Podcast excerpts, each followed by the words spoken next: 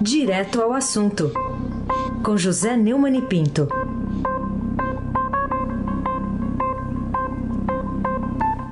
Oi, Neumann, bom dia. Bom dia, Raíssen Abaqui, Carolina Ercolim. Bom dia. Almirante Nelson e o seu pedalinho. Bárbara Guerra, Afrânio Vanderlei, Clã Bonfim, Emanuel, Alice Isadora. Bom dia, melhor ouvinte, ouvinte da Rádio Eldorado 107,3 FM. Aí se abaque o craque. Bom, vamos começar falando de alguns bastidores revelados é, sobre a escolha que pode ocorrer para o Supremo Tribunal Federal. Manchete do Estadão diz que Bolsonaro acena centrão e alas do STF com escolha para a corte, né? Surgiu um nome aí do desembargador Caio Nunes ontem. E o que que você diz sobre essa substituição do decano do Supremo, o ministro Celso de Mello, pelo presidente da República? O presidente da República está tão fraco, né? é, tão centrado em evitar um impeachment e em chegar pelo menos ao segundo turno da eleição, de preferência contra o PT ou Lula, que faz consultas inusitadas, né? por exemplo, é, consultas a, ao Supremo, próprio Supremo, para a indicação que ele vai fazer para o Supremo. Eu não me lembro de ter visto coisa semelhante. Desta vez ele fez chegar ao Supremo que deve indicar o desembargador Cássio Nunes Marques, do Tribunal Regional Federal da Primeira Região, né, para assumir a cadeira do decano é, Celso de Mello, que vai para aposentadoria antes do tempo da.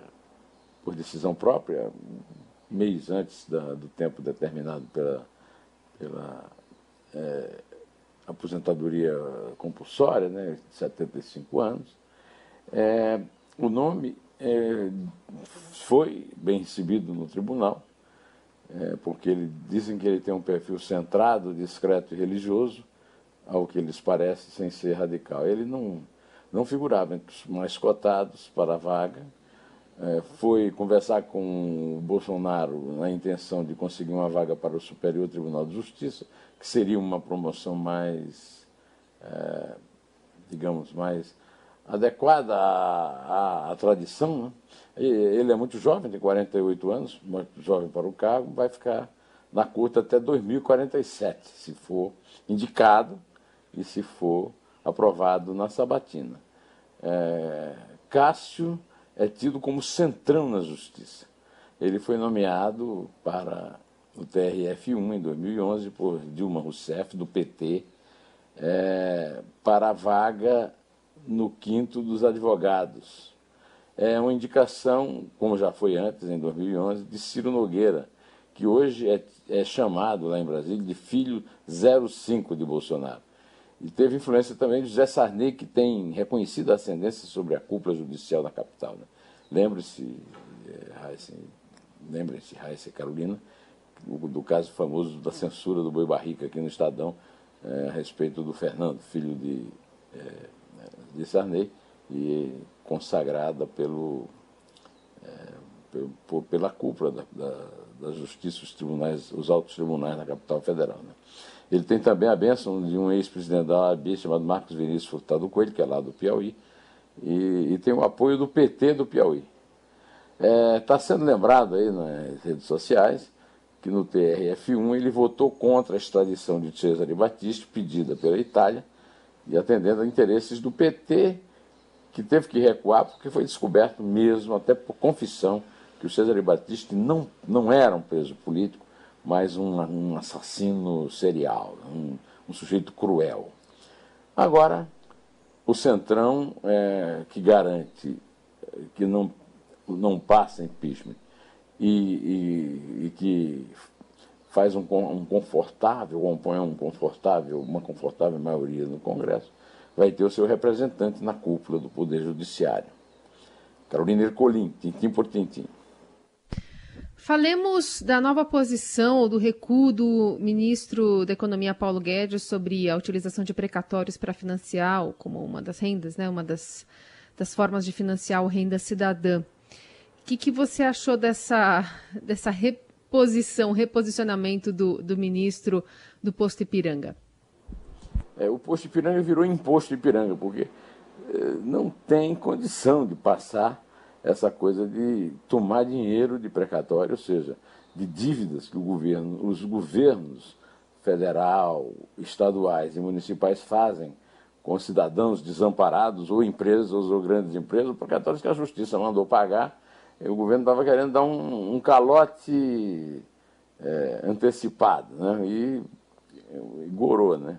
Essa parece que gorou, porque o próprio Paulo Guedes já disse ontem que é, o governo quer manter as empresas sob controle, o, o, o corte das despesas sob controle, mas é, depois da, da, da, reunião em que o Márcio Bittar bateu com a língua nos dentes e, e o Bedel, é, Ricardo Barros, não evitou isso, é, é, anunciou essa coisa que agora houve recuo nos embarcatórios. Mas, segundo o próprio Márcio Bittar, do MDB do Acre, garantiu o Estadão, não vai desistir das medidas apresentadas na segunda-feira para o financiamento do programa social, o Renda Cidadã, principalmente no que cabe ao, ao Fundeb. É, é, é, isso é pedalada na veia, porque o Fundeb não é um dinheiro da União. O Fundeb é um dinheiro votado pelo Congresso contra a opinião do governo para estados e municípios. Né? E, e, e o, o, o Bittar, que é centrão e, e, e, baixo clero, né? apesar de estar com relatórios importantes, não se assusta assim tão fácil. Ele é relator da proposta de emenda à Constituição Emergencial que vai criar a renda cidadã e também responsável pelo tal do Pacto Federativo. Né? É uma proposta que inclui medidas de cortes de gastos, chamados gatilhos, para garantir o cumprimento do teto. Regra constitucional proíbe as despesas crescerem em ritmo superior à inflação. Eu acho, eu não sei se vocês concordam comigo, vocês, Raíssa, Carolina, queridos ouvintes, mas eu acho que o, o, o Paulo Guedes está, mais uma vez, prestes a, adquirir de vez o, o, apelido que o antagonista deu para ele de imposto de piranga. Ele quer mesmo é a CPMF. Né? E vai terminar o, até o, grande defensor da CPMF, que é o Marco Sintra, que foi demitido da Secretaria de, da Receita por isso, já comemorou que no fim a ideia dele foi vai terminar sendo adotada, a Heisenbach, o craque. Ô Neumann, queria que você falasse também ainda de, de, um assunto que vem ainda lá do, do debate de terça-feira da, da eleição presidencial americana e está resumido nessa manchete de hoje. O presidente ataca Biden por ter citado o Brasil, chamada aqui do Estadão. O que, que você diz sobre mais uma reação aí do presidente Bolsonaro, essa intromissão né, na sucessão presidencial de um país aliado tão importante como os Estados Unidos. Bolsonaro é ignorante e covarde, mas ele, ele é insistente também, né? E ele quer se meter porque quer se meter para ajudar o seu ídolo, Trump, que está em maus lençóis lá na eleição americana. Depois de Biden e Trump terem participado de um debate ridículo, né? um debate horroroso, um debate histórico no péssimo sentido, é, querer se meter nele é até demonstrar o mínimo de inteligência, a falta do mínimo de inteligência necessária para ter qualquer cargo importante, imagina se o poder da República, de uma economia que está entre as dez maiores do mundo, que é o caso da nossa. Né? O, o, o Zé Biden, como gosta de dizer o Roberto Godoy, é, disse que podia organizar um, um, uma entrega de 20 bilhões para a Amazônia, é, uma espécie de vaquinha entre outros países. Né? O Bolsonaro é, disse que essa frase dele é, mostra a cobiça de outros países pela Amazônia e disse que não aceitará subornos. A própria declaração do Biden, no meio daquele debate horroroso, é uma declaração realmente que não dá para você é, definir né? o, o, que é que é isso, como é que, é, como é que seria isso. Então a intromissão do, do, do Bolsonaro é, mais uma vez, imprópria e, e, absurda, porque se o Biden ganhar a eleição, vai ser o presidente dos Estados Unidos, é, a não ser que ele acredite que possa mandar o exército brasileiro ajudar a dar um golpe é, caso Trump perca e seja obrigado a, a enfrentar a possibilidade de não fazer um governo de transição nem dar posse ao vencedor da eleição. Carolina Colim, tintim por tintim. Deve-se a quê, na sua opinião, a desistência da vice-procuradora-geral da República, Lindora Araújo, de denunciar um dos líderes mais importantes do Centrão, o deputado federal Arthur Araújo, Arthur Lira, por corrupção na Operação Lava Jato, três meses depois de tê-lo acusado? É, ela desistiu da acusação que ela fez em junho e, e, e mandou um despacho ridículo para o Supremo, dizendo que não tinha prova, uma coisa que há três meses ela disse que tinha prova. Né? É, mostra claramente que ela recebeu ordens para poupar o Centrão, fez, foi um dia de demonstração de que quem manda no Brasil não é Bolsonaro, quem manda no Brasil é o Centrão. O Bedel do Brasil tem um presidente do Brasil que é ele que assina os atos, os éditos, e o Bedel, que é o Ricardo Barros, deputado federal do Centrão, lá no Paraná. Então, ela, no despacho de junho, de, disse que o Arthur Lira recebeu para si, indiretamente, em duas vezes, em razão de função pública, vantagens devidas em dinheiro, totalizando 1 milhão e 600 mil reais. Não é pouco, não, viu? Provenientes de valores desviados de obras da Petrobras pela empreiteira é, Queiroz Galvão. Mais de três meses, quase quatro meses depois, é, de assinar essa denúncia apresentada ao Supremo Tribunal Federal, ela fez novo parecer dizendo que não há provas da relação entre Lira e empreiteira, e o texto que eu também citarei dela é em relação à tese de que não há nos autos prova de existência da relação pessoal entre Arthur Lira e a construtora Queiroz e os seus executivos, assiste razão à defesa. É, isso é ridículo, isso é absurdo. Segundo um querido amigo meu que entende bastante desse traçado aí, é é, completamente inconstitucional. E eu estou propondo aí que, por exemplo, o Heisen, que é um fã de ópera, é, possa mudar aquela área famosa, La Donna Mobile, qual piuma ao vento, Sim. por lindora evolúvel, como Boa. pluma ao vento. Sim. Viu, Heisen? Tá bom. O que, é que você acha? Um bom título. Você não vai, é, você não vai pedir que eu cante aqui, não. Imagina, Pode cantar. Eu não canto nem shot, shot nem forró, imagina a lírica. Aí, Sabac, o craque. Vamos lá.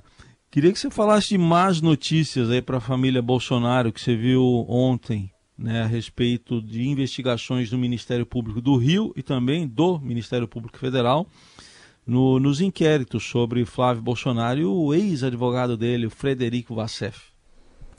É o ministro Félix Fischer, do Superior Tribunal de Justiça, para onde o Cássio Nunes Marques queria ir, mas vai terminar, e talvez indo para o Supremo, que pode ser mudado, porque o Bolsonaro já prometeu esse cargo para o Moro, para o Marcelo Bretas, depois para o André Mendonça, para o Jorginho né, Oliveira, é, para o Augusto Aras, que produz inclusive absurdos, né, monstruosidades como essa da Lindora Araújo. Né?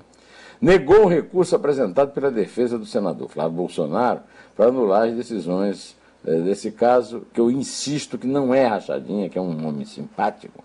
E o caso é de peculato, que é um crime grave de desvio de dinheiro público para interesse privado, alegando a corte que, que pode ter sido beneficiado com foro privilegiado. E o Félix Vigil disse: não, não, não, não, não. Né? Segundo reportagem de Raíssa Mota, Pepito Ortega e Fausto Macedo, no blog do Fausto no Estadão. Enquanto isso, a juíza Caroline Vieira Figueiredo, substituta da sétima vara criminal do Rio de Janeiro, aceitou anteontem a denúncia apresentada pela Força Tarefa da Operação Nova Jato e tornou réus. Essa, essa denúncia que o, o, o, o Félix Fischer eh, manteve, negando o pedido do Flávio, é do Ministério Estadual. Essa aqui é da, da Justiça Federal, né? Ministério Público Federal, né? Operação Lava Jato. É, tornando réu o advogado Frederico Assef, é, que foi defensor do Flávio e diz que ainda é do Bolsonaro. A sócia dele, Márcia Zampiron, o empresário Marcelo Katzo, que não se perca pelo nome, a advogada Luísa Najib Beluf e o ex-presidente da Federação do Comércio do Rio, Orlando Diniz, em processo por peculato e lavagem de dinheiro, supostamente desviados das sessões fluminenses Serviço Social de Comércio, Serviço Nacional de Aprendizagem Comercial e do FEComércio. O, como sabemos, o Bolsonaro já sempre manifestou um interesse muito grande em evitar isso, e é por isso que interveio na Polícia Federal, derrubou o Moro, está tá enfrentando um processo no Supremo por causa disso, e, e é por isso que quer um ministro para chamar de seu lá no Supremo, no lugar do Celso de Mello, que não, ele não pode chamar de seu mesmo, Carolina Ercolim, tintim por tintim. Falemos sobre a capa do Estadão de hoje, trazendo alguns dados alentadores né, no meio dessa pandemia toda. A Covid está desacelerando em 82% dos bairros de São Paulo. Ainda assim, fica sempre aquela ressalva, né? Não é hora de relaxar geral. É, em 79 dos 96 distritos de São Paulo, ah, houve uma desaceleração do ritmo de mortes. Em 16, 17% aumentou, e em apenas um permaneceu estável.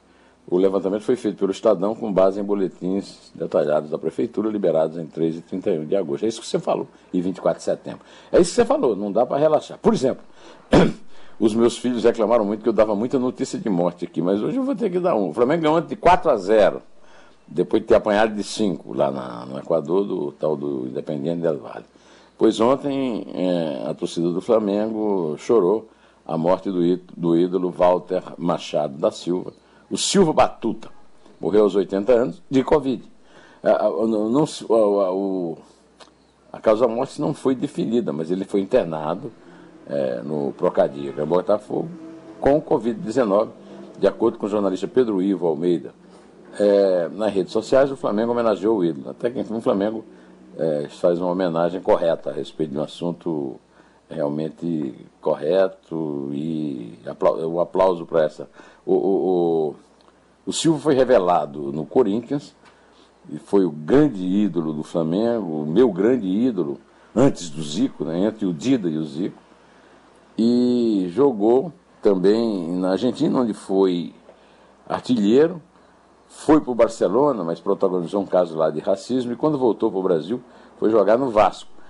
Mas nem mesmo tendo jogado no Vasco, ele é, perdeu o prestígio que tinha na Gávea, tanto que passou o resto da vida como funcionário lá no Flamengo.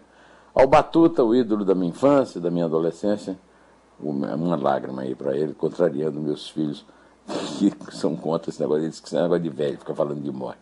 Mas a Covid é uma, sempre uma lembrança que tem que ser feita, porque nós temos que lavar as mãos, nós temos que usar máscara. Eu, por exemplo, que tenho mais de 60, sou diabético e cardíaco, uso também luvas quando eu saio, e saio muitíssimo raramente como eu levei uma queda transportando aqui o Arthur e estou sendo obrigado a cuidar de um dedo, então tem que ir ao médico e à fisioterapeuta.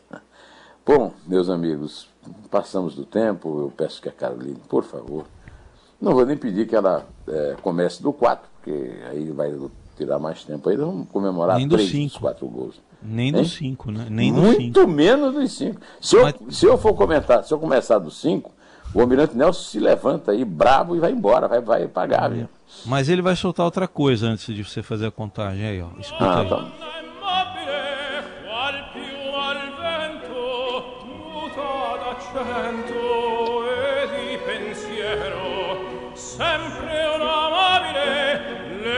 Essa é a versão Andrea Bocelli. Andrea Bocelli. Lindore mobile. É três. É dois. É um. Um té.